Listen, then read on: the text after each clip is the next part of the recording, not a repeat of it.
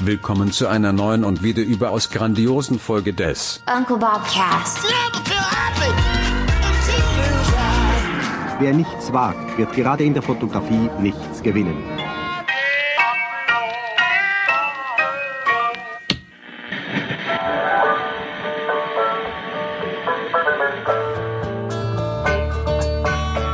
Willkommen, Manuel, zum Uncle Bobcast nach der großen Sommerpause. Wie du weißt, dem Lieblingspodcast meiner Mutter. Aufgenommen, produziert und ausgestrahlt aus der Bundeshauptstadt Berlin. So sieht es aus. Lange, äh, ich habe es lange nicht getan. Ich grüße deine Mutter ganz besonders. Und du hast gerade gesagt, nach der Sommerpause, für mich fühlt sich's noch wie, also der zweite Podcast in der Sommerpause an. Das ist hier alles noch nicht wieder am Start in, äh, also Berlin-Lichterfelde sowieso noch viel weniger als bei dir, aber mir kommt die Stadt immer noch sehr sommerlochig vor. Das mag daran liegen, dass in Berlin und Brandenburg nach wie vor Sommerferien sind. Ich habe allerdings mitbekommen, dass zum Beispiel NRW und, wenn mich nicht alles täuscht, auch Niedersachsen, dass die schon wieder zur Schule müssen. Ah ja, ja. So, so wird es sein, genau. Ich glaube, Berlin-Brandenburg hat noch äh, diese Woche und nächste Woche auch noch ähm, Urlaub, Ferien. Äh, Nils, ich mach mal die erste Unterbrechung. Ich vergaß das Fenster zu schließen und hier kommt gerade die Müllabfuhr. Ich beeil mich. Ja, äh, gar kein Problem. Du hörst sie. Wahnsinn. Wahnsinn. Ich, also ich höre, Damit wird die Luft, ja, da- damit die wird die Luft noch stickiger hier. Ja. So sieht das aus. Äh, aber Manuel, ich gebe dir recht, die, auch hier in äh, Berlin-Friedrichshain sind die Straßen noch vergleichsweise leerer, also nicht leer, aber leerer äh, als üblicherweise. Ähm, aber im Vergleich zum Beginn der Sommerferien, also und auch dieser kleinen Sommerpause, ähm, es hat jetzt doch wieder Fahrt aufgenommen. Ich habe das Gefühl, dass viele ähm, gerade so im Berufs ähm, äh, äh, ne, ne, äh, im, im Business-Kontext, dass die ihren Urlaub gleich zu Beginn der Ferien geplant haben. Also es war jetzt wirklich drei oder vier Wochen, war es sehr ruhig und jetzt nimmt es alles wieder Fahrt auf. Hat höchstwahrscheinlich auch damit zu tun, dass wirklich einige Bundesländer schon wieder im Alltag sind und wir ja nicht nur mit Berlin Kontakt haben, sondern mit der äh, mit dem ganzen Bundesgebiet. Aber ich merke das auch so langsam. weltweit, Also weltweit, Manuel, Weltma weltweit. so sieht's aus. So sieht es aus. Was machen denn bei dir Hochzeiten? Hast du Hochzeiten am Start? Erstmal, wie war dein dein Sommerurlaub Nils? Du hast ja, du hast den ja, du konntest die Nordseeluft genießen, habe ich gehört. Ja, konnte ich. ich naja, ich habe ich hab's, sagt alles. Ja, äh, ich- hatte es dir ja schon einmal erzählt. Also kurz zusammengefasst, wir waren, ähm, also äh, der letzte Urlaub war im April letzten Jahres. Da waren wir für sechs Tage in Ägypten. Ich wollte ja Kitesurfen gehen, was dann nicht funktioniert hat, weil kein unerwarteterweise kein Wind war. Äh, dann war jetzt der nächste Anlauf anderthalb Jahre später, eine Woche Urlaub auf Sylt, weil uns nichts Besseres eingefallen ist, beziehungsweise alles andere einfach zu teuer war.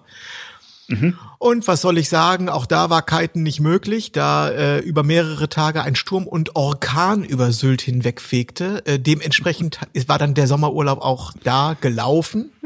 Ich stand, äh, ich gebe es offen zu, ich stand ähm, schon vor Mitte des Urlaubs, schon vor Mitte der Woche stand ich vor Abreise. Ich konnte es dann Ines allerdings nicht antun, die wollte unbedingt bleiben, weil die Wetterprognosen besser wurden. Aber ähm, ich könnte jetzt viel über äh, Sylt berichten, was mir dort gefällt und was mir auch nicht gefällt. Da ist nämlich einiges, was mir nicht gefällt. Aber äh, das lasse ich jetzt. Ich komme zu dem Schluss. Und das habe ich dir äh, auch schon gesagt. Ich hatte nämlich viel Zeit nachzudenken in diesem Urlaub. Wie gesagt, ähm, fünfjähriges Kind dabei und draußen Orkan, da machst du nix außer Uno spielen. Äh, mein letzter äh, Urlaub, also Urlaub äh, ist für mich äh, mehr als vier Tage. Ne? Also Wochenendtrip oder mal ein langes Wochenende ist für mich jetzt nicht Urlaub, aber Urlaub ist so alles ab einer Woche. Mein letzter Urlaub in Mitteleuropa oder Nordeuropa war wahrscheinlich ungefähr 2005, 2006. Da hatte ich so die Faxen dicke, weil auch, äh, also historisch ist es so, dass äh, meine Eltern waren keine Flugreisenden oder so. Ich war immer nur an der Nordsee oder in Österreich oder so. Also in naja, also genau mal, das in waren meine Urlaubsziele als Kind. Genau die beiden in, Urlaubsziele. in hiesigen Gefilden. Und irgendwie hatte ich dann, als ich dann souverän war, da hatte ich keinen Bock mehr drauf. Ich bin dann ja angefangen, ich war ja so oft in Südostasien und ich war ja vorher schon in den USA und dann bin ich, habe ich angefangen nach Spanien zu reisen und so weiter und so fort. So, jetzt habe ich also seit fast 20 Jahren keine Erfahrung mehr mit Urlaub in Deutschland. Und äh, ja, ich habe jetzt die Erfahrung noch mal gemacht, diese, diese, dieses bisschen Urlaub, was ich mir immer genehmige, ich möchte da einfach eine gewisse Verlässlichkeit im Wetter haben. Und das, dass, dass, dass ich alle zwei Jahre einmal in den Urlaub fahre und dass es dann ein Roulette ist, ob der Urlaub eine Katastrophe wird oder gut wird, das ist mir, dafür ist mir meine Zeit dann oder meine Urlaubszeit ist mir dann einfach zu wertvoll dafür und deswegen werde ich wieder dazu überzugehen in äh, übergehen in äh, in wettere, sich, wettersichere Regionen zu, zu, zu fahren, zu reisen. Ja. Ist aber dieses Jahr natürlich auch, äh, kannst du genauso auf die Nase fallen. Ne? Wenn du im Frühsommer irgendwie nach Griechenland gefahren bist, hattest du da äh, Waldbrände, musstest evakuiert werden. In Spanien hattest du äh, fast 50 Grad. In Marokko hast du jetzt gerade 50 Grad, glaube ich. Also äh, es ist alles nicht mehr so einfach wie in den 90ern, sag ich mal. Ja, das, das generell ist das natürlich richtig, aber es ist jetzt ja auch kein Geheimnis oder nichts Besonderes, dass die deutsche Nordseeküste, dass die wetterbedingt sehr unberechenbar ist. Also das ist, das ist so ungefähr, äh, da, mir, was mir eingefallen ist. Ich bin ja früher, als meine Knie noch etwas fitter waren, bin ich ja gerne in den Skiurlaub gefahren. Ich hätte schon damals, ich, ich wäre nicht im Traum auf die Idee gekommen, in eine Region zu reisen, wo eine gewisse Unsicherheit besteht. Ich weiß, dass du zum Beispiel einmal im Jahr, das wissen auch alle Hörerinnen, in den Allgäu fährst. Ich würde im Traum nicht Idee, auf die Idee kommen, dort einen äh, Skiurlaub zu planen. Ich war immer in, ähm, in Obertauern, auf dem Gletscher oder Ischgl. Das heißt, das sind drei äh, äh, Skigebiete, die äh, Gl- Gletscher ist jetzt kann jetzt ja verschiedenes sein, die als absolut schneesicher gelten. Wenn ich einmal alle zwei Jahre einmal in Skiurlaub fahre, würde ich nie was anderes buchen, außer das, was als absolut schneesicher gilt. Und wenn das einen Euro extra kostet, dann ist mir das auch egal. Aber diese Unsicherheit, irgendwo hinzufahren mit Skien, um dann über, äh, über eine grüne Wiese zu stapfen, das würde mich so runterziehen und so fertig machen, das würde ich dann nicht machen. Ja. Klar. Das Allgäu, äh, ohne, ohne mich entschuldigen zu müssen, ist für mich äh, kein geplanter Skiurlaub. Wir fahren da zu 20. Genau, aber es gibt ja Und wenn vergleichbare Skifahren Orte, geht, ist, ist es Win. Und ansonsten muss man nur zusammen saufen den ganzen Tag. Im, im, äh, in Ischgl müsste ich halt alleine saufen oder halt auf der, auf der Hütten. Ja. Also da, diese, diese, sagen wir mal, die äh, Kompromisslosigkeit, was die Urlaubsregionen angeht, oder diese, ja, doch, da bin ich relativ kompromisslos, die ich mir so in den letzten 15 Jahren erarbeitet habe. Die, die habe ich jetzt, jetzt habe ich einmal laissez-faire gemacht, ist gleich in die Hose gegangen. Das, ich, jetzt bin ich wieder kompromisslos. Entweder ganz oder gar nicht. Ja, und ich fürchte halt, das kann man heutzutage äh, praktisch nicht. Ne? Selbst in Ägypten kannst du äh, im besten Surfgebiet keinen Wind haben. Äh, oder am Mittelmeer hast du plötzlich äh, Wassertemperaturen von über 25 Grad, die auch keiner will. Es, es ist nun mal ähm, Klimakatastrophe. Klima, Klimakrise. Ja, ja, Einer meiner besten Freunde war jetzt gerade im Sommer ähm, auf Island und es, er hatte eine fantastische Zeit. Er meinte, brillantes Wetter, richtig warm, richtig schön, war ein Kracher. Kannst du Island, hast du auch keine Garantie. Kannst auch die, eine Woche lang pissen.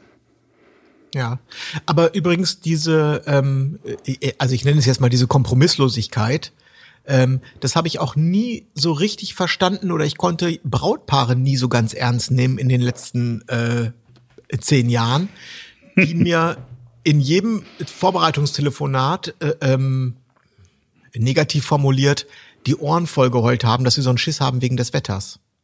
Da, das habe ich schon, das habe ich, das habe ich nie verstanden. Ich habe gesagt so, ja, aber ihr habt euch doch bewusst für Deutschland entschieden, dann müsste euch doch klar sein, dass man sozusagen damit leben muss oder dass es einem nicht den Tag ruinieren sollte, wenn es denn mal regnet. Wenn ich, ähm, wenn mir persönlich das wichtig wäre, dass ein gutes Wetter ist, dann würde ich niemals in Deutschland heiraten. Weißt du, da, also da wäre ich auch, da wäre ich auch für die eigene Hochzeit, wäre ich super kompromisslos. Dann würde ich sagen, dann ist es halt auf Mallorca. Da muss ich halt damit leben, dass vielleicht ein, zwei Gäste weniger kommen. Aber wenn mir sozusagen wirklich das so wichtig ist, dass gutes Wetter ist, dann kann ich doch nicht anfangen, äh, in Niedersachsen zu heiraten. Das geht doch nicht. Stimmt. Ja, das, ähm, aber das Leben ist ja äh, immer ein Kompromiss. Und wenn du auf Mallorca heiratest, ist der Kompromiss dann halt, wie du gesagt hast, dass weniger kommen. Ja, und du kannst natürlich auch auf Mallorca Regen haben aber du kannst einfach die Wahrscheinlichkeit. Äh, sogar, sogar Hagel oder Schnee, lieber Nils.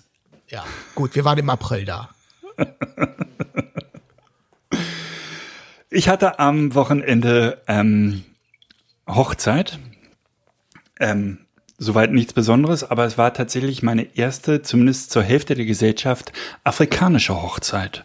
Die äh, eine Braut, ähm, zumindest äh, deren äh, Familie, also die der Vater, kommt aus Nigeria und es waren zu einem großen Teil, also ich würde sagen zur Hälfte, äh, Afrikaner auf dieser Hochzeit. Und ähm, ich bin mit mir selber ein bisschen ins Trudeln gekommen bei dieser Hochzeit. Und zwar war es genau das Zwischending zwischen deutscher Biederkeit und afrikanischer Unzuverlässigkeit. Das war wirklich, also ich dachte immer die ganze Zeit, ach, das ist doch super, dass die das nicht so genau nehmen. Und die hatten für den Nachmittag, also es fing an im Standesamt, im Standesamt Zehlendorf sind im Augenblick, und ich verstehe nicht warum, 16 Leute fürs Brautzimmer zugelassen. Die haben anscheinend die Corona-Regeln nie verlassen. Ähm, die lassen halt nicht mehr als 16 Leute dran. Die Afrikaner kamen mit, glaube ich, war alleine 25 Afrikaner da. Und dann äh, hat die Standesbeamtin, und das fand ich großartig, gesagt, wir machen jetzt eine Ausnahme, es dürfen alle rein. Aber sagen Sie das nicht weiter. Das war erstmal boah, super. Ich hätte das gar nicht gedacht. Ich dachte, jetzt kommt hier die äh, deutsche Biederkeit und das kann ja nicht, das geht ja nicht. Ähm, und auf dem Nachmittag war dann eine afrikanische Zeremonie geplant. Die sollte um 16 Uhr starten. Um 16 Uhr war an der Location noch kein Afrikaner. Also war noch keiner da. Und äh, die ersten kamen um 17 Uhr, aber die hatten noch nicht die richtigen Sachen dabei. Wir brauchten so Utensilien dafür. Die waren erst um 18 Uhr. Also hat diese Zeremonie um 18 Uhr statt um 16 Uhr begonnen und ging auch nicht, wie versprochen, eine halbe Stunde, sondern zwei Stunden. Oh. Das heißt, bis 20 Uhr ging diese Zeremonie, die toll war. Die war fotografisch, äh, äh, hat die viel Spaß gemacht, war, war einfach, ich konnte die auch zu Teilen genießen, aber ich habe gesehen, dass ein Brautpaar also die haben einfach vier Stunden an dieser Hochzeit verloren, weil es alles anders geplant war und die Gäste hatten wirklich Hunger auch schon und ähm, und ich dachte mal, bist du jetzt zu spießig, dass du da mitleidest oder eigentlich auch schön, dass dass man sich diese Freiheit nimmt. Es war eine neue Erfahrung und äh, ich habe irgendwann entschlossen, nur noch darüber zu lachen und das zu genießen. Ja, das war auch von der als als als, als Außenstehender äh, ist das ja auch die beste Option, die man hat. Eigentlich auch die einzige. Ja, total. Und die ähm, äh, die äh, Nigeria, Niger, ah, ich kann das, der, die Afrikaner, ich sage jetzt einfach Afrikaner, es ist, ist ja nur ein Land im Prinzip. Ähm, die haben das überhaupt nicht verstanden. Also die haben nicht verstanden, wo das Problem lag. Die haben das voll mitgenommen und haben das so, wie es kam. Und das fand ich auch beneidenswert und schön, dass, dass es so, dass man so unkompliziert sein kann und dass halt einfach den Tag so feiert, wie er kommt und sich da auch nicht zu viel Gedanken macht. Fand ich mhm. schön. War eine ganz neue Erfahrung. Dann kann man sich mal eine Scheibe von abschneiden. Ne? Total. Genau. Und das habe ich probiert an dem Tag. Und dann ist auch erstmalig, ist mir auch noch nie passiert, die Hochzeitstorte umgefallen, oh. bevor sie serviert wurde. Ja. Und, ähm, und ich dachte, ach, jetzt, jetzt äh, fällt die Torte, da musst du unbedingt ein Bild von machen. Und dann habe ich ganz kurz in die Runde geguckt und das waren wirklich sehr, sehr traurige Gesichter und auch ein bisschen geschockte. Und ich habe es nicht geschafft, ein Bild zu machen. Ich habe einfach gesagt, nee, davon machst du jetzt kein Bild. Und habe die Kamera einfach hängen lassen und es war auch eine, weil ich immer, in meinen, in meinen Gedanken hatte, wenn sowas mal passiert, auf das Bild freue ich mich. Weißt du, umgekippte Torte, geil, geil, geil, geil. Und dann kippt sie um und ich merke richtig, wie die Stimmung, also nicht irgendwie ein Aufschrei, nee, die waren einfach, es war eine ganz, ganz gedrückte Stimmung in dem Moment. Und dann habe ich gesagt, nee, das, äh, das Bild führt zu nichts. Ja. Ich hatte das auch einmal, dass die Torte umgekippt ist, bevor sie reingerollert wurde, oder also die ist noch in der Küche umgekippt. Ja. Aber das äh, Lustige dabei war, das war nicht auf äh, irgendeiner Hochzeit, das war auf der äh, Hochzeit von Herrn Raue. oh Das war Gott. in Österreich, das war in einem Ein-Sterne-Laden. Ei, Und da ei, ist ei. den, da ist den hinten in der Küche erstmal die, die, die drei, drei Stocktorte oder so erstmal hingefallen. Und dann kam Lebt der, er noch? Äh, da kam der Restaurantleiter, kam zum Tisch und hat sich dann so, hat ihm so auf die Schulter getippt und dann so, also hat ihm das mal, musste ihm das ja irgendwie verklickern, dass jetzt die Torte nicht mehr lebt. Ja. ja. Ja, er auch es ist alles ganz ruhig geblieben. Alle haben es mit Humor genommen. Die, äh, er hat dann am Folgetag hat er zwar das ganze Restaurant abgefackelt morgens, aber Also Nein, meine, nein, ist meine alle- Torte, war alles wurde Ja. wurde alles mit Humor genommen, war war am Ende kein Problem. Aber ich dachte, wie also an deren Stelle war das halt so, weißt du, das kann ja mal passieren, aber doch bitte nicht bei dem Gast. Oh, bitte doch nicht bei dem Gast. Genau. Richtig, richtig. Ja, meine Torte ist so aus einem guten Meter gefallen, also von, von diesem Rolltisch runter. Und ähm, die haben die dann aufgehoben und wieder hochgestellt. Und später habe ich auf dem äh, Nachspeisen ähm, Buffet Teile der Torte wieder entdeckt. Also die haben was davon gerettet und wieder irgendwie zusammengebaut. Ich habe ich es liegen lassen. Ich habe es nicht probiert. Ja, ein bisschen entfusselt und entsandet und dann geht das. Dann ist das doch noch Ich gut. glaube. Ja, ich glaube auch. Aber das war, das war, ja. Aber hier, Also ich äh, apropos Corona, apropos Corona-Regeln ist mir äh, eingefallen. Ich habe neulich bei der deutschen Rentenversicherung musste ich anrufen. Och, Da ist, ja, da äh, kannst du dann die Bandansage ab, äh, auf äh, anhören. Äh, aufgrund der anhaltenden Coro äh, irgendwie Corona-Beschränkungen und so weiter sind wir derzeit telefonisch nicht erreichbar. Düt, Ende. Ja, oh, okay, alles klar. Also bei denen, das funktioniert nach wie vor. Als Grund, Verrückt. nicht erreichbar zu sein. Wahnsinn. Wahnsinn, Wahnsinn. Auf, auf, Wahnsinn. oder aufgrund der anhaltenden Pandemiebestimmungen oder irgendwie sowas. Ja. Ja, und dann hatte ich einen zweiten Fall diese Woche, auch, das ist, kennt bestimmt der ein oder andere auch schon mal, aber eine Hochzeit, die in zwei Wochen stattfinden soll, da ist die Location insolvent gegangen und das Brautpaar ist ähm, auf der Anzahlung sitzen geblieben. Die haben mir das, ähm, also die haben es mir geschrieben und haben einfach nur gesagt, Manuel, nicht wundern, äh, wir müssen improvisieren, wir haben eine neue Location und der ganze Tag verändert sich ähm, aus den und den Gründen und wir haben echt äh, ganz schön Kohle verloren, aber ähm, für dich ändert sich nichts. Und ich überlege die ganze Zeit, und du kannst mir ja sagen, was du machen willst, ich würde denen, glaube ich, gerne im Preis ein bisschen entgegenkommen. Ist es angebracht oder nicht angebracht? Also ich habe das Gefühl, also ich kann ja nichts dafür und die wollen mich, äh, haben auch überhaupt nicht äh, probiert, mich zu drücken oder eine Preisverhandlung zu starten. Die haben einfach mich informiert, dass die Hochzeit anders stattfindet als besprochen und mir die neuen Locations durchgegeben.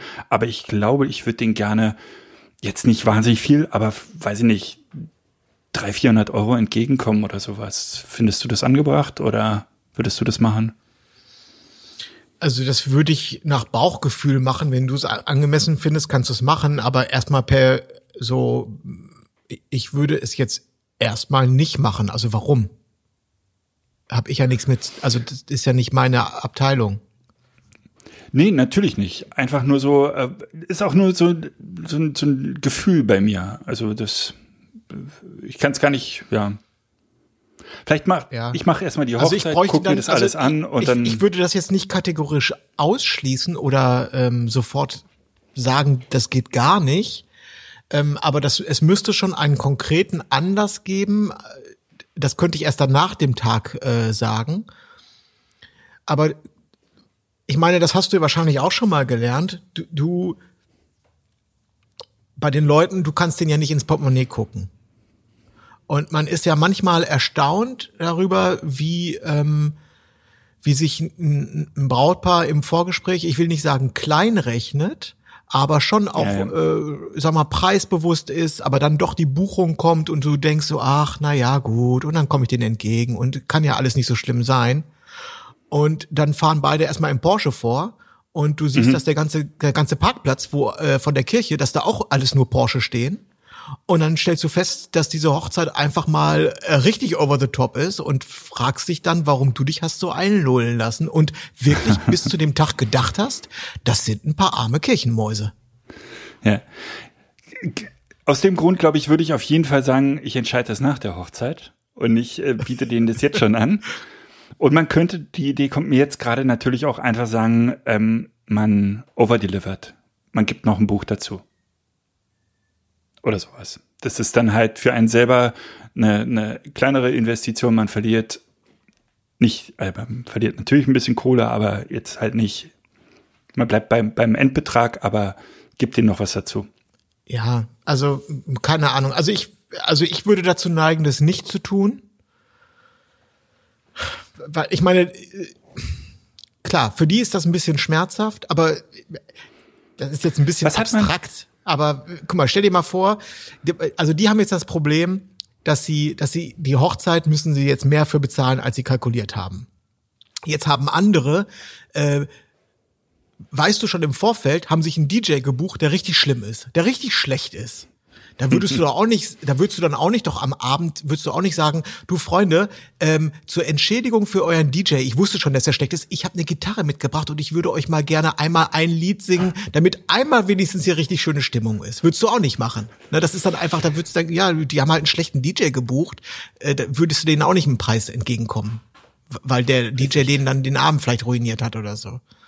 Oder Was selber ist ein Lied was singen, ist denn- um nochmal was- die Stimmung hochzuhalten. Was ist denn so eine übliche Anzahlung bei einer Hochzeitslocation? Was nehmen die? 50 Prozent? Bestimmt. Keine ne? Ahnung. Weiß ich nicht. Ich warte mal die Hochzeit ab, guck mir ganz genau die Autos an.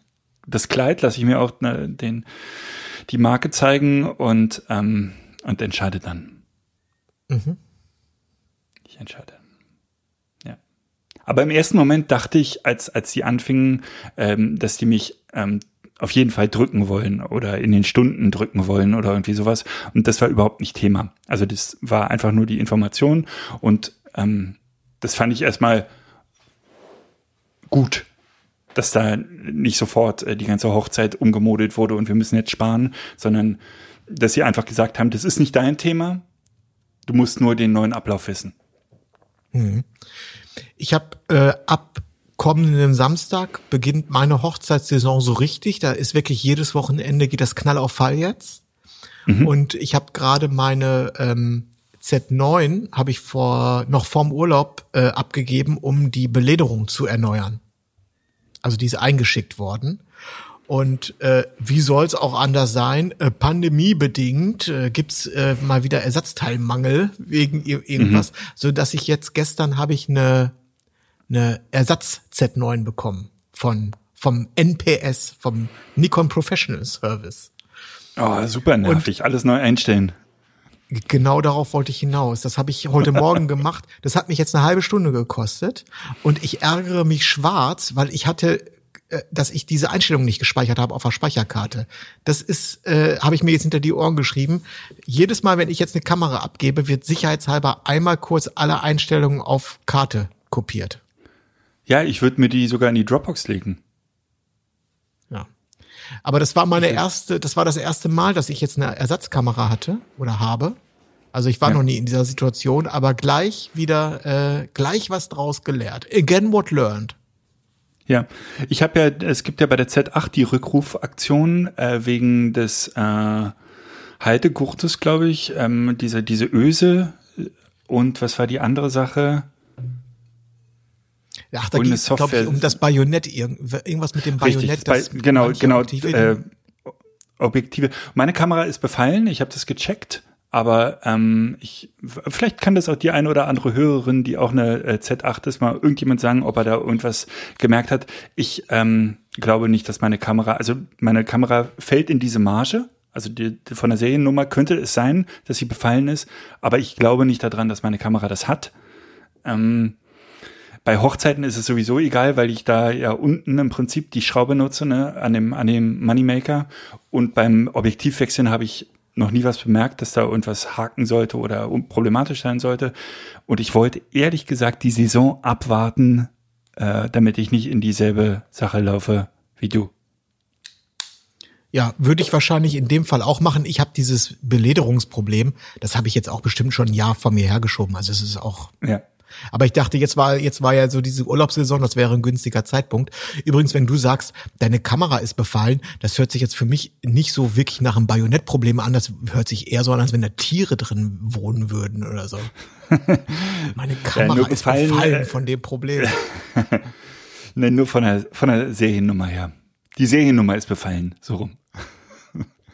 Sie fällt halt genau in diese Marge. Höchstwahrscheinlich ist es einfach die erste Charge der Z8, äh, wo jede Kamera das haben könnte und ja.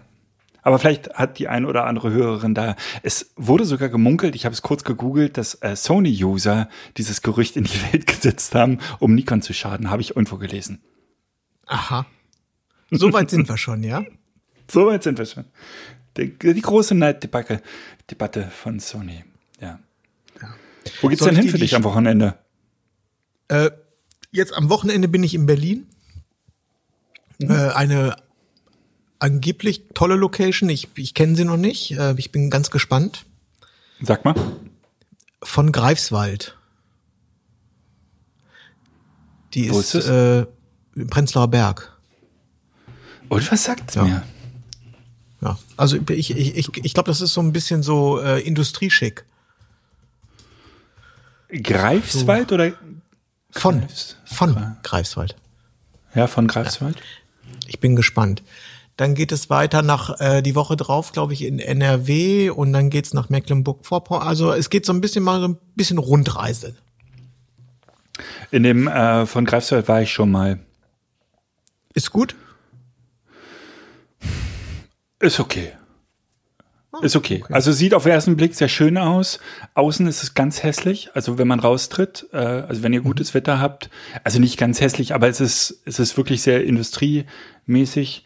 Ähm, und innen drin, ja, es ist okay. so als Top-Location verkauft. Ja. Und ich hatte ja. auch von einer anderen Stelle gehört, dass die wohl unheimlich teuer sind. Ah ja. Ja, das eine hat ja mit dem anderen immer nichts zu tun. Aber, ja, da ähm, hast du ähm, recht. ja, also ist ein hoher Raum und äh, spätestens wenn du blitzen musst, äh, wird's unangenehm. Aber sonst, ja, nein, ist, ist eine okay Location. Ist eine okay. Ich war da nur einmal und das ist auch schon drei, vier Jahre her. Aber ähm, ja, aber ist dafür schön dicht äh, von zu Hause bei dir. Kannst nach Hause laufen was ganz was anderes. Ich, ich muss der ähm, Vollständigkeit halber noch ähm, dir zwei Sachen oder unseren Hörerinnen zwei Sachen erzählen. Ich habe doch beim ja. letzten Mal, als wir uns aus dem Sommerloch gemeldet haben, habe ich doch von meiner wahnsinnigen Angst vor der MRT-Röhre erzählt und ich habe sogar zu dem Zeitpunkt, das war ein Tag bevor dieser Termin war, ähm, oder oder der Mittwoch bevor am Freitag der Termin war, da habe ich ja wirklich, war ich mir noch nicht sicher, ob ich das überhaupt mache. Also es war, die Chancen standen nicht schlecht, dass ich am Morgen noch den Termin wieder absage, weil ich wirklich so Panik bekommen habe. Und ähm, das Ganze hat sich in Wohlgefallen aufgelöst. Ich bin jetzt MRT-Fan. Aha. Hast eine kleine Sedierung bekommen. Oh, warte mal kurz. Ich, mein Kopfhörer ist hier ausgefallen. Ha.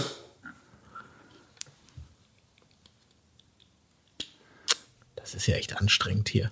So, kannst du mich wieder hören? Ja. Ja. Aber das äh, ähm, Mikro geht auf jeden Fall über einen Laptop, aber ist nicht schlimm. Mal einfach weiter. Ja, Delay ist sowieso. Bewusst. Ja. Ähm, äh, äh, was, was wollte ich sagen? Ich bin MRT. Ich, genau, nein, Sedierung haben die mir, das hat, das waren doch die, die mir, die mich per E-Mail angeschrien haben, dass sie, dass sie nichts zur Sedierung geben. Die ganz freundlichen Berliner das war die E-Mail, die mir in 20 Punkt oder in 25 Punkt äh, zurückgeschrieben haben. Wir mhm. geben keine Medikamente raus. Ausrufezeichen, Ausrufezeichen, Ausrufezeichen. Nee, die haben, ähm, ich, ich bin jetzt durch Zufall und glücklicherweise an ein ganz modernes Gerät gestoßen und deswegen erzähle ich das, weil es ist ein Tipp. Also wenn jetzt eine Hörerin demnächst auch mal ins MRT muss, auch wenn sie das noch nicht weiß, dass sie demnächst da rein muss, weil der Unfall erst noch, also Unfall to be sozusagen. Ja, wird nicht passieren. Kann, naja, es, du, man weiß ja nie. Man steht morgens auf und denkt, äh, heute wieder ein guter Tag und abends liegst du auf einer Notaufnahme. Das kann, oh. geht manchmal schnell. Nur mit gefährlichen äh, Rennrädern.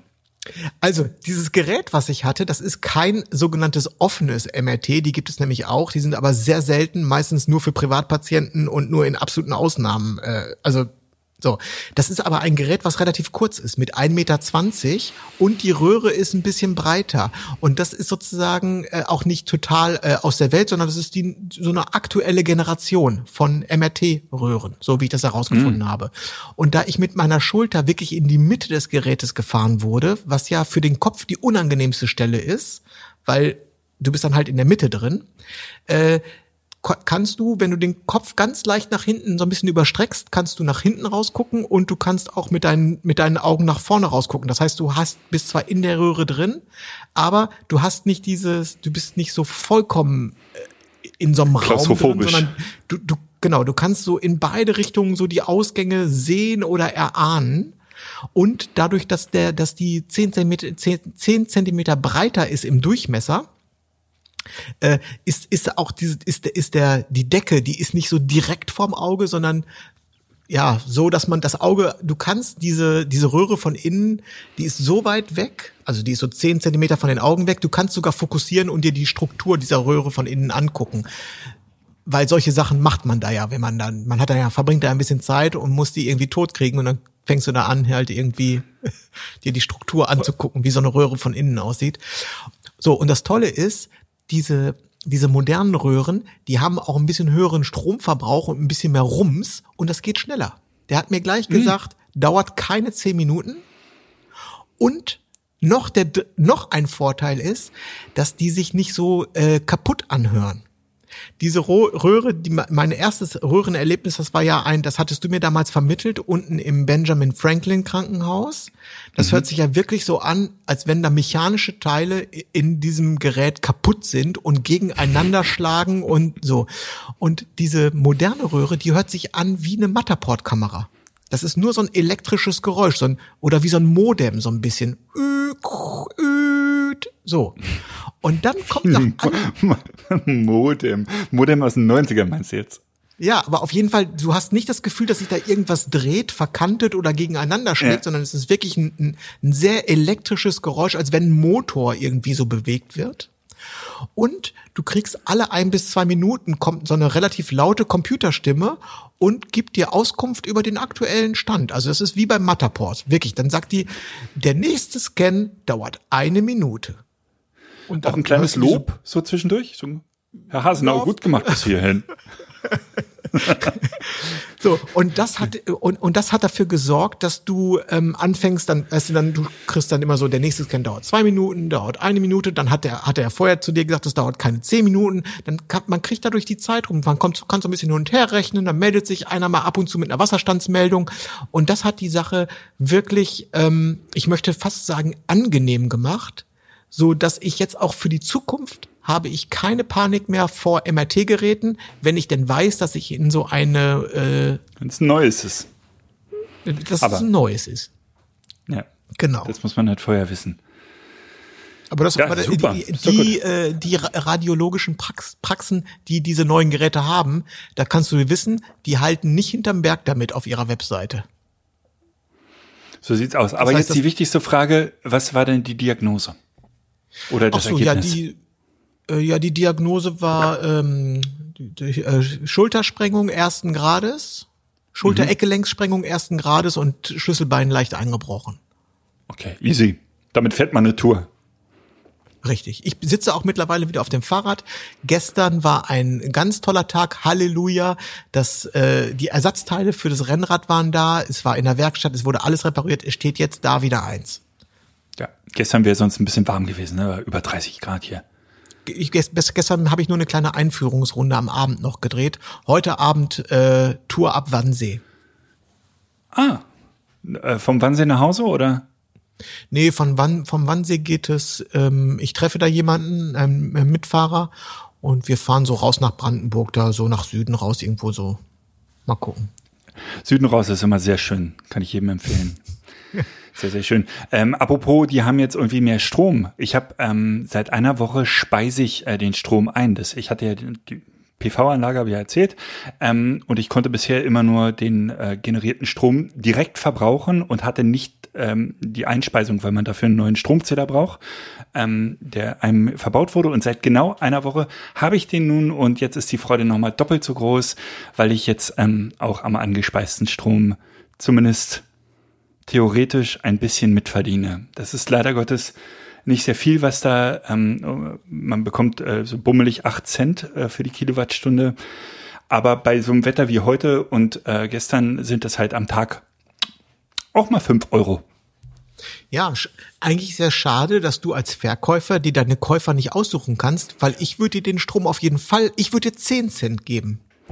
So, und jetzt kommen wir äh, zum Punkt. Ich habe, äh, seitdem ich diese ähm, Einspeisung mache, äh, ein bisschen recherchiert und man kann tatsächlich auch einen, eine Direktvermarktung anstreben. Das heißt, man äh, speist jetzt nicht ins generelle Netz ein, sondern man sucht sich einen Abnehmer, einer, einem. Also so eine Art unterm Ladentischgeschäft, ja? Nein, nein, nein, ganz offiziell. Und äh, dieser, und dann wird der, der Strom praktisch wie an der Börse gehandelt. Je nach ähm, Tageszeit und je nach ähm, äh, Verbrauch und, und wie viel Bedarf gerade ist, wird der Strom unterschiedlich ähm, stark bewertet und man verdient deutlich mehr als diese, was heißt deutlich mehr? Also man verdient ähm, auf jeden Fall diese 8 Cent plus ähm, den jeweiligen Börsenwert. Und da wollte ich jetzt mal, weil ich da noch ganz frisch im Thema bin, vielleicht haben wir eine Hörerin, die auch eine PV-Anlage hat und vielleicht haben wir auch eine Hörerin, die sich mit der Direktvermarktung von PV-Strom auskennt und mir dann einfach mal schreibt. Das wäre, würde mich wirklich freuen. Ich habe äh, unseren lieben Freund Jan gefragt, den anderen Jan, der ja auch eine PV-Anlage hat und der wusste davon nichts. Jan, das war ja wirklich enttäuschend. Und darum äh, frage ich jetzt die anderen Hörerinnen und ähm, da, das würde mich wirklich interessieren. Man braucht wohl ein bisschen äh, oder du dafür, oder oder du verkaufst deinen Strom ganz oldschool, weißt du, dass man sich so auf dem Lidl Parkplatz trifft, so äh, weißt du, wenn also wenn du ein iPhone jetzt kaufst von eBay Kleinanzeigen, da trifft man sich auch mal gerne auf dem Aldi Parkplatz und dann werden so Batterien getauscht. Weißt ja. du, du, du reichst dann einfach das mal so ein paar, Problem halt. paar LKW-Batterien rüber, die du bei dir zu Hause geladen hast. Ja, das, das ist genau das Problem. Strom lässt sich nicht so wahnsinnig gut speichern. Also es gibt diese Speicher, aber die Verluste sind halt immer mindestens, glaube ich, 10, 15 Prozent. Und ähm, darum macht es total Sinn. Es würde total Sinn machen, wenn ich ein äh, Kabel zum Nachbarn legen würde oder hier in meinem Dunstkreis die anderen Häuser noch beliefern würde. Sowas, so, so eine Netzwerke gibt es schon oder solche Lösungen gibt es schon. Aber ähm, ja, so eine Direktvermarktung macht schon äh, Sinn. Und an so einem Tag wie heute ballert hier der Strom rein. Lisa ist mit dem Tesla weg. Ich kann äh, den Strom nicht in den Tesla jagen. Äh, und jetzt äh, verkaufe ich den für 8 Cent. Das lohnt sich halt eher nicht. So ist es. So ist es, so ist es. Also wenn mir da jemand helfen kann, ähm, wäre ich erfreut, um mal hier das große Netzwerk zu nutzen. Nils. Okay. Hast du denn einen Tipp der Woche? Außer die Radiologie. Fang die neuen bitte Radiolo. Nicht, dass wir den, nicht, dass wir den gleichen haben. Ich habe äh, zwei äh, völlig unterschiedliche äh, ähm, Streaming, Streaming, äh, äh, also Serien, äh, ähm, Fernseherzeugnisse. Einmal ähm, habe ich, weil ich viel, immer noch viel äh, Nachbearbeitung habe, äh, in der ARD-Mediathek ähm, die Crime Time gefunden. Die war mir davor nicht bekannt. Das ist vom Hessischen Rundfunk. Ähm, äh, wahre Fälle, wahre Crime-Fälle und ähm, ich habe reingeguckt und war sofort süchtig, weil die spannend sind. Das sind wirklich interessante Fälle und sie werden sehr umfänglich beleuchtet von der juristischen Seite, von der ähm, kriminalpolizeilichen Seite. Ähm, und das hat mir viel Spaß gemacht. Das gucke ich gerne so nebenbei und ähm, ich bin ja sowieso äh, bekennender Fan.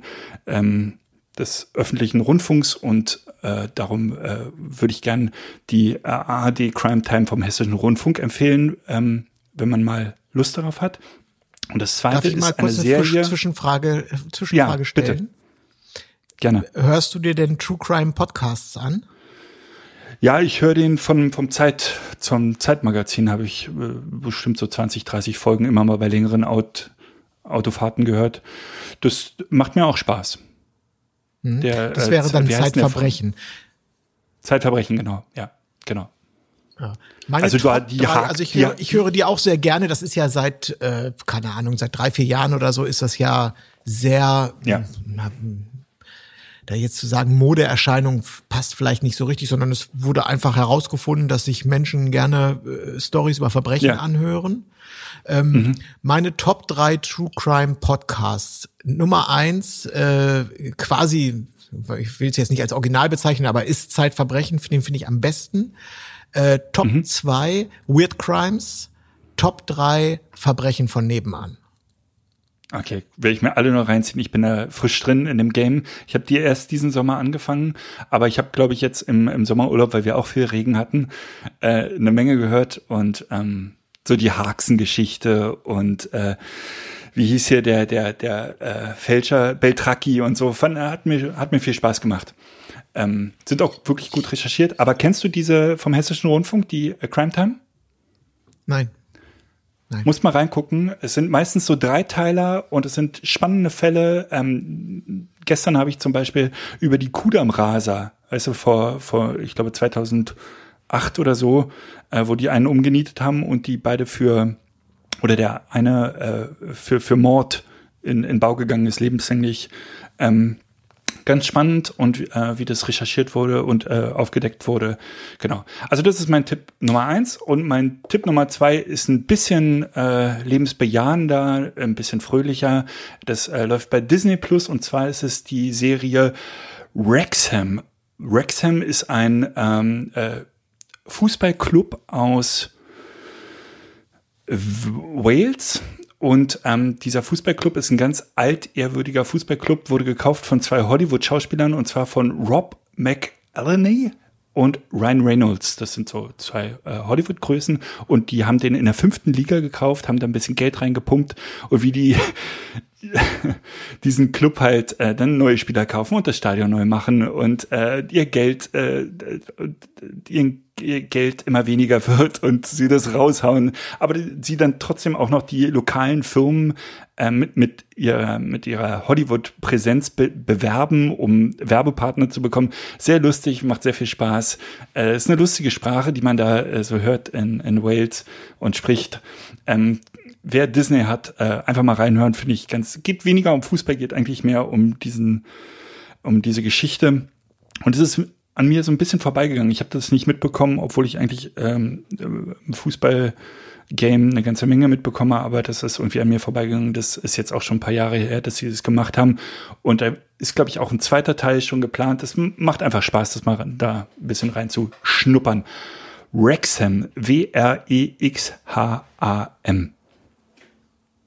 eine Stadt in Wales. Äh, mein äh, Tipp der Woche äh, ist vielleicht ein bisschen lame, weil es mal wieder äh, Platz eins der Netflix Charts ist. Aber äh, ich habe mich für unsere Hörerin, habe ich mir wieder den Platz, die Platz eins Serie angeguckt und äh, sie für äh, tatsächlich gut befunden. Also ist jetzt kein, nicht zufällig Platz eins. Und zwar ist es die Serie Painkiller. Und die beschäftigt, ja. beschäftigt sich mit der, ähm, mit einer, wie soll man sagen, Drogenepidemie äh, in den USA, insbesondere in äh, Staaten wie West Virginia im, im, im alten sogenannten Rust Belt, wo äh, hohe Arbeitslosigkeit ist. Und äh, es geht um das Medikament Oxycontin äh, was als Schmerzmittel in den USA verabreicht wurde und äh, durch, äh, sagen wir mal, clevere und aggressive Marketingstrategien und hohen, ähm, sagen wir mal, Gewinnmargen auch für Ärzte, die da also zu motiviert wurden, äh, dieses morphinähnliche Medikament so viel zu verschreiben, wie es nur irgendwie geht, selbst wenn sich einer mal nur äh, in den Finger geschnitten hat, am besten sofort auf Oxycontin setzen den Mann oder die Frau. Mhm. Äh, was dazu geführt hat, dass äh, ganze Landstriche nur noch von Zombies bewohnt wurden, weil die Leute einfach, das ist also ähnlich, wirklich vergleichbar mit Heroin, weil die einfach so massiv ja. abhängig geworden sind. Das ist dort über viele, viele, viele Jahre äh, viele, viele, viele tausend Tote gegeben hat. und äh, viele, viele, viele abhängige Menschen. Und genau, da, diese Geschichte wird erzählt und auch beleuchtet, wie also die, die Pharmaindustrie mit der Politik verwoben ist. Es im Prinzip alle hätten wissen können, wissen müssen und auch gewusst haben. Aber äh, Geld regiert die Welt, besonders in den USA. Und da wurde dann hier und da mal, äh, wurden mal alle Augen zugedrückt, solange der Rubel rollt. Ich habe mich ein bisschen gewundert, weil ich habe ja vor ein oder zwei Jahren schon mal die Serie Dope Sick empfohlen mit äh, Michael Keaton. Das ist ja im Prinzip dasselbe Thema, ne? Also ich habe in die Vorschau reingeguckt von der Serie und dachte erst, äh, das wäre die Serie, aber es ist einfach, es wurde einfach zweimal verfilmt, das Thema. Ist ja ganz äh, originell. du, es ist, das ist ja auch eine große Sache. Ja. Das aber ist- Dope Sick kann ich, ich dann auch nochmal so empfehlen, weil die. Ja. Dass ich mich nochmal wirklich auch äh, bestimmt ein, zwei Stunden lang in eine tiefere Google-Recherche begeben habe zu dem gesamten Thema. Ja. Also an der Stelle kann ich Dope Sick, äh, ich weiß gar nicht mehr, wo es läuft, glaube auch aus Disney oder so, auch nochmal empfehlen. Das war eine extrem gute Serie. Zu deiner Serie kann ich nichts sagen. Gucke ich noch rein. Gucke ich noch rein. Ich habe gestern Untold geguckt, die neue Untold-Serie auf Netflix. War auch ganz spannend. Über Untold. diesen Quarter, über diesen Quarterback. Ich glaube, das ist so eine Serie, die immer wieder kommt bei Netflix. Ähm, naja, äh, ich hatte meinen Tipp. Ich hau jetzt nicht noch einen dritten Tipp raus. Wahnsinn. Hast du denn einen Musiktipp? Habe ich. Äh, warte mal, wo ist meine Netflix-Playlist hier? Muss ich kurz, muss ich kurz öffnen. Und dann gebe ich dir einen Musiktipp. Ich habe natürlich wieder mehrere Sachen zur Auswahl. Jetzt muss ich mal schauen, was hier am besten passt. Ah, okay. Das, es passt jetzt nicht so. Es ist egal. Es passt immer. Ähm, ich äh, lege ein Song in die Playlist aus unserem Podcast. Eine gern äh, genommene Zwischenmelodie, die sehr schön ist. Und ähm, insbesondere ältere Hörer werden sich gut erinnern können an das Lied Old Pine von Ben Howard. Ähm, das ist am Anfang hat es so eine kleine, so ein kleines Akustikgitarrenlick, so ein kleines Picking-Zupfmuster wird dort gespielt. Und das hatten wir gerne mal, ähm, wenn wir hier kleine Pausen eingelegt haben im Podcast. Hatten schon auch einige Leute gefragt, was das denn ist. Also Leute, die zu faul waren, Shazam zu benutzen, haben uns dann E-Mails geschrieben und gefragt, was ist denn das für ein Song? Das ist Old Pine von Ben Howard und ich empfehle, sich nicht nur die ersten anderthalb Minuten anzuhören, weil das dieses kleine, sagen wir mal, dieses kleine Gitarrenpicking, ähm, das ist jetzt zwar mehr als ein Intro, aber das Lied nimmt erst ab 1,30 oder ab Minute zwei oder so erst so richtig Fahrt auf. Und das ist ein Lied, was sich langsam, aber sicher über einen langen Zeitraum entfaltet und zum Schluss so groß geworden ist, dass man sich wundert, dass das so leise angefangen hat. So lange haben wir nie Pause gemacht. Das konnten wir uns nicht erlauben früher. Das ist ja lustig. Dann haben wir heute zwei Musiktipps, äh, die komplett ohne Gesang auskommen. Ich äh, werde nämlich heute erstmalig in den Jazzbereich äh, wechseln bei meinem Musiktipp. Und zwar ein französischer Pianist äh, namens Michel, äh, Michel, Michel Camilo. Michel Camilo ist ein äh, französischer äh, Weltklasse-Pianist und der hat ein Stück für na, im weitesten Sinne Big Band gemacht. Das nennt sich Why Not. Ähm, das ist, würde ich sagen, so 15, 15 Musiker, ähm, ordentliche Brass-Section, die diesen Song spielen. Und wie bei deinem Song fängt er relativ verhalten an, geht sechs Minuten lang und die letzten zwei Minuten ist ähm, geht so richtig ab. Es ist, äh, na, also es ist wirklich, man kann eigentlich auch gleich am Anfang ganz ans Ende spulen. Es geht wirklich ab. Ähm, es sind mehrere, ähm, äh, was ist der Plural von äh, Solo? Soli? Es sind mehrere Soli, Solita, so, Solata äh, drin, äh, Klavier-Solo, Saxophon-Solo. Alles auf allerhöchstem Niveau. Ähm, unfassbarer Song. Michel Camilo, Why Not? Unbedingt reinhören. Obwohl es Jazz ist. Die UBC-Playliste wird verlinkt. Sie ist nach wie vor in der Suche schwer zu finden. Deswegen, wir verlinken sie in den Show Notes auf unserer Webseite www.ankel-bobcast.com.